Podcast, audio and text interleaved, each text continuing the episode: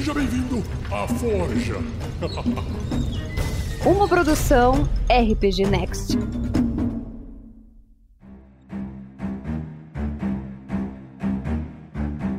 Os Deuses do RPG, um podcast do RPG Next, trazendo as religiões para você. o podcast mais abençoado ou amaldiçoado da sua podosfera. Eu sou o Thiago Santos e estou aqui com ele, Vinícius Vaz. Olá, galera, bem-vindos a mais um Deuses do RPG.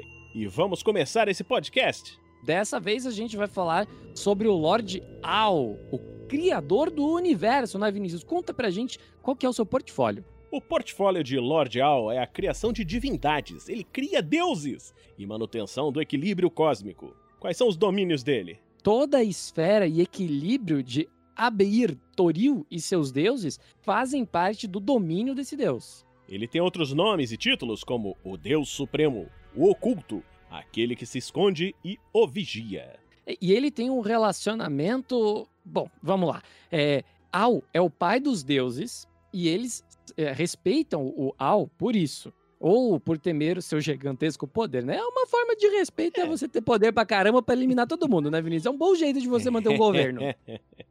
Ao relacionar-se com todos os deuses como iguais, a preocupação dele é manter, a é, manter o equilíbrio que não faz distinção entre deuses bons e maus. Então ele, é- ele é um neutro nessa briga entre o bem e o mal. Certo. E tem a história aqui da criação do mundo, né? Não que assim, não há relatos exatos sobre como ele criou o universo, mas mesmo assim, a ele foi creditada a, a essa ação, né? Em algumas tradições, Al acabou de criar a esfera que cobria o espaço real, e as deusas Selûne, a lua e Shar, a escuridão. E mais tarde foram criar todos os mundos e estrelas e outros corpos celestes. Em outros relatos, foi Al quem criou diretamente tudo que existe, não apenas o espaço real, mas também os mundos e os corpos celestes, e até o mar astral, usando a energia bruta do Phlogiston, o fluido multicolorido superpoderoso que há entre os planos. Aliás, uma curiosidade aí, uma, uma curiosidade aí, Thiago, esse nome Phlogiston é um nome real que era utilizado na ciência e era considerado o, o fluido responsável pelo calor. Então, para você ter uma reação química, você tinha que ter lá o combustível, tinha que ter a chama e o phlogiston. Só que ninguém nunca conseguiu medir o phlogiston. Então tá, foi tudo pra Forgotten Realms. É, então, você sabe que eu tenho uma teoria pra isso, né, Vinícius? Que Hum. a gente precisa dar nome pra uma coisa que a gente não sabe o que é e não existe. E os caras tava lá tomando uma canjibrinha, tal qual Magal, Velasquez, né? E falou assim, ah, precisa dar um nome pra esse negócio. Aí alguém grita lá do fundo, Phlogiston! E é isso, cara.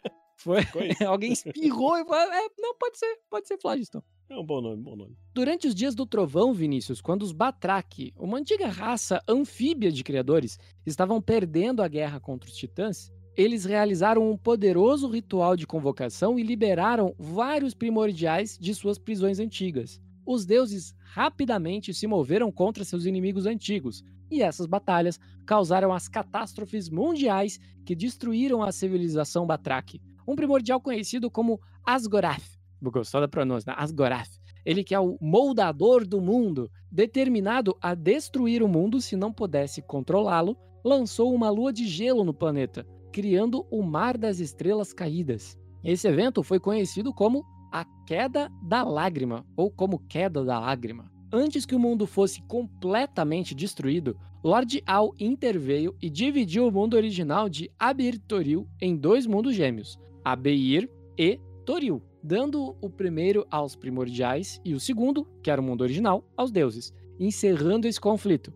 As tabuletas dos destinos foram criadas por Al após a queda de Lágrima, como uma maneira de manter separados os novos mundos de Abeir e Toril, e garantir um equilíbrio entre as forças da lei e do caos, bem como entre os deuses e os primordiais. Aquele negócio, né? Você não gostou de uma coisa, você joga uma lua em cima do planeta. É isso, né? Eu, eu tento fazer isso com os boletos que chega pra mim, tacar uma lua de gelo em cima, mas não tá resolvendo, Vinícius. Não tá resolvendo. então aqui temos que falar agora dos panteões de Mulhorand e Antheric. Quando os Imascari, um antigo e poderoso império romano, capturaram os ancestrais dos povos Mulan de um outro mundo e os trouxeram para Toril, é, Ao entrou em contato com o antigo Ptah, e convidou os deuses Mulhoran e Unteric a se manifestarem em Toril. Com a ajuda e permissão de Al, essas divindades foram capazes de seguir seus adoradores e acabar com sua servidão. É interessante porque em Forgotten Realms, então, é, você tem deuses de outros panteões que podem entrar, mas a gente vai ver aí depois um negócio que quem, quem comanda esse negócio ainda é o Lord Al. Não, eu quero aqui levantar a bandeirinha que a pronúncia perfeita de Vinícius Vássel para esses deuses precisa ser exaltada nesse momento. Obrigado.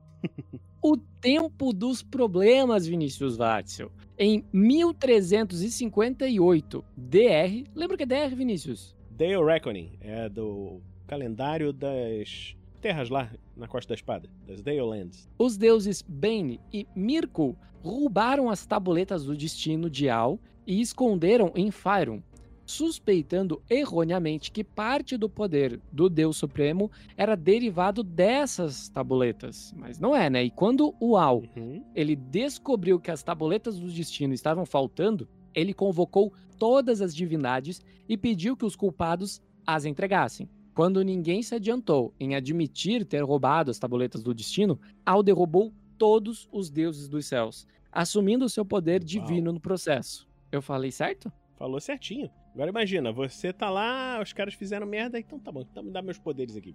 E não tinha, não é mais Deus, e agora? E agora, não só você não é mais Deus, como eu suguei o seu poder. É isso, né, Vinícius? Isso aí. Então, Al encarregou Helm de guardar as escadas celestiais que levariam as divindades de volta a seus reinos divinos. Starway to Heaven.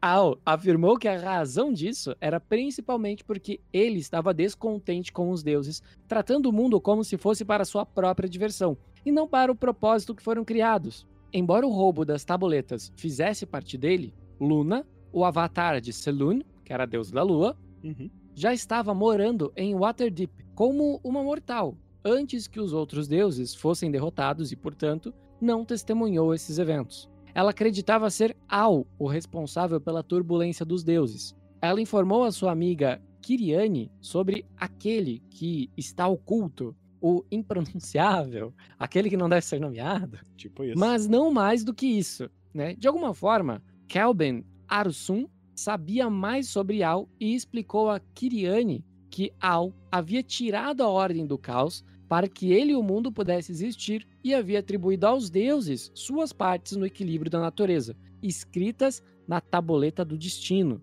No entanto, conhecido por poucos mortais, os deuses eles passaram a negligenciar seus deveres e caíram em desgraça com Al, levando à dissensão e o caos. Mais tarde, Luna avistou a escada celestial, subindo ao monte Águas Profundas, e a mostrou a seus amigos, declarando que alguém tinha ou estava prestes a atravessar o reino mortal, os planos e os reinos dos deuses. Ela se perguntava se Lord Al colocaria esse alguém ali como parte de um plano. Ela tava por fora dessa história toda, né? Então, ela, ela que tava tentando descobrir o que, que tinha acontecido. Fala aí, o que mais? Depois que heróis valentes, entre eles, caros ouvintes, os mortais Sirik e Kellenvor e Midnight, eles recuperaram as tabuletas do destino e os devolveram a Al. O próprio Deus Supremo destruiu as tabuletas do destino, moendo-as em pó, como uma maneira de ensinar uma lição aos deuses. Esse ato, no entanto, desvendou as leis do espaço real,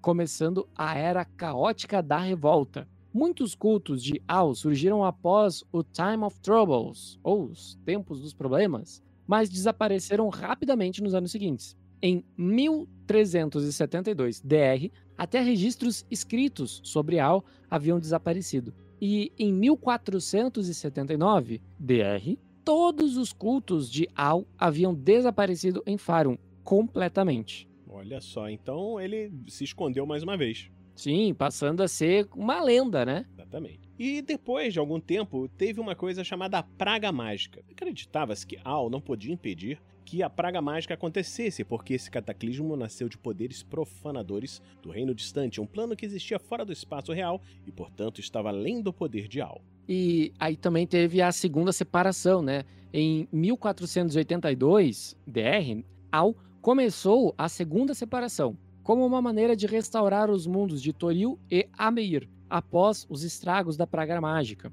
Durante a segunda separação, Al recriou e reescreveu as tabuletas do destino. Putz, que cara confuso também, né? Destrói, reescreve, destrói, reescreve. Exatamente. Lembra o Alto da Compadecida, né? Tá rico, tá pobre, tá rico, tá Tô pobre. rico, tô pobre. É, sou eu todo dia. Eu recebo o salário, tô rico, né? eu pago as contas, tô pobre. É uma vez por mês isso daí. Aí o que, que ele escreveu nessas tabuletas do destino 2.0? Os nomes e propósitos dos deuses e primordiais que ele escolheu para servir em uma nova e divina realidade. E aí, Vinícius, como que funcionam os adoradores de Al? O culto a Al é liderado por ministros ao invés de clérigos, pois esses adoradores nunca receberão habilidades mágicas do Deus Supremo. O culto é mais filosófico do que religioso por natureza. Então, se você, caro jogador de D&D, quiser ser clérigo de Lord Al, você vai saber que não vai ter poderes para usar.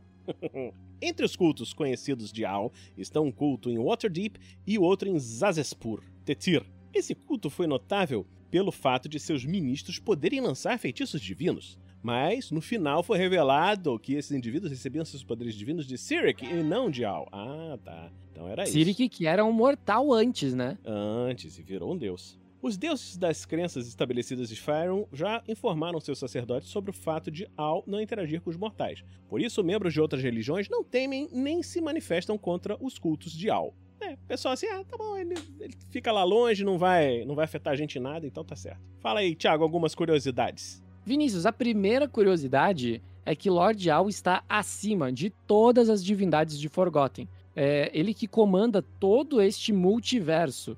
Caso um deus fale com o seu portfólio, Al o pune de tal forma que pode chegar a até deletar a existência deste deus, substituí-lo por outro. Quando Al encontra mortais hábeis a se tornarem deuses, ele os promove instantaneamente. Olha só. Como foi o caso com o Cirque, né? É. É, além disso, Al parece que não se importa com os mortais, e alguns dizem que ele nem sequer gostaria de ser conhecido por eles. E isso daí explica que, é, essa quantidade de vezes que ele é, apaga os seus registros, ele se esconde. Se esconde, não dá poder pros clérigos. Então ele quer, quer ficar pelos bastidores. Ou quer aparecer apenas para aqueles que realmente importam, né? O único trabalho de Al é garantir que as divindades sigam as regras do cosmos. Ele tem de relatar tais desenvolvimentos a um ser luminoso, aí o mestre, que existe além da cosmologia normal.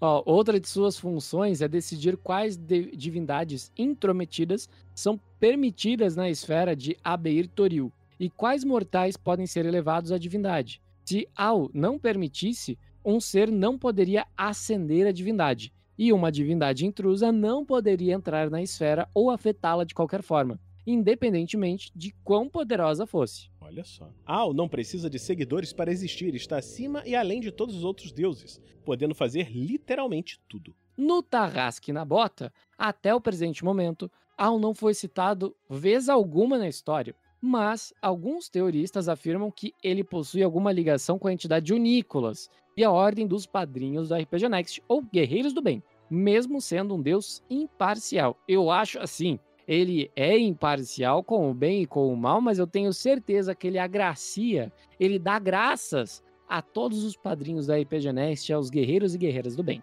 Com certeza. E então aqui nós terminamos mais esse episódio dos Deuses do RPG. Esperamos que você esteja gostando desse podcast e continue conosco quando nós vamos voltar em breve com mais um episódio. E não se esqueça, deixa aqui embaixo nos comentários, compartilhe e diga qual deus você quer que apareça aqui no Deuses do RPG.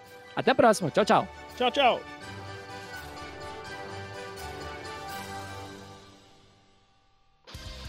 Energium Ilimitada, edições de podcast.